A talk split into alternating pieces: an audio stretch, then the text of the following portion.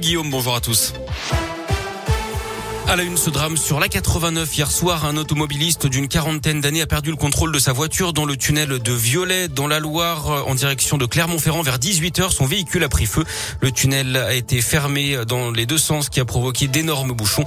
La circulation a finalement été rétablie vers 22h20 après donc 4 heures d'interruption. L'automobiliste, lui, n'a pas survécu à cet accident. Non, Jean-Michel Blanquer ne démissionnera pas. Le ministre de l'Éducation l'a dit hier soir sur le plateau de TF1. J'ai pris 4 jours de congé. J'ai travaillé pendant ces quatre jours.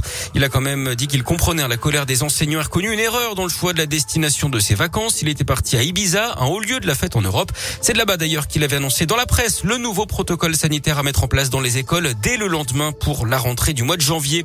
Sur le front de l'épidémie, on a battu un nouveau record hier, plus de 460 000 nouveaux cas ces dernières 24 heures. C'est 26% de plus par rapport à mardi dernier.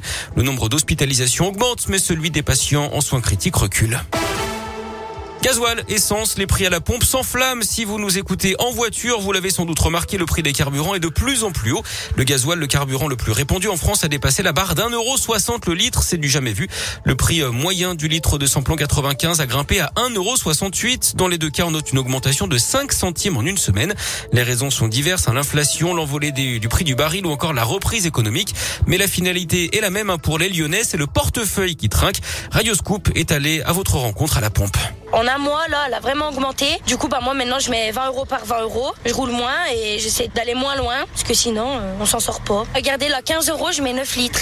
9 litres, ça me fait même pas deux jours. C'est cher, ça a augmenté. Trop de taxes. Ça va un petit trou dans le budget. De toute façon, on peut pas faire autrement. Alors, on est obligé de s'y faire. Ça arrête pas d'augmenter de semaine en semaine. Euh, je fais deux pleins par semaine. Avant, je mettais euh, un peu moins de 90 euros et maintenant, quand je fais le plein, c'est plus de 100 euros. Donc, sur 65 litres, ça se voit. Je fais pas le plein justement parce que ça coûte un petit peu cher. Donc je regarde régulièrement combien ça coûte et si ça baisse, je fais le plan. J'essaye d'adapter mes déplacements, mais en même temps c'est pour euh, le boulot, donc on peut pas faire autrement. Il faut savoir qu'environ 60% du prix que vous payez euh, vont à l'État à travers différentes taxes.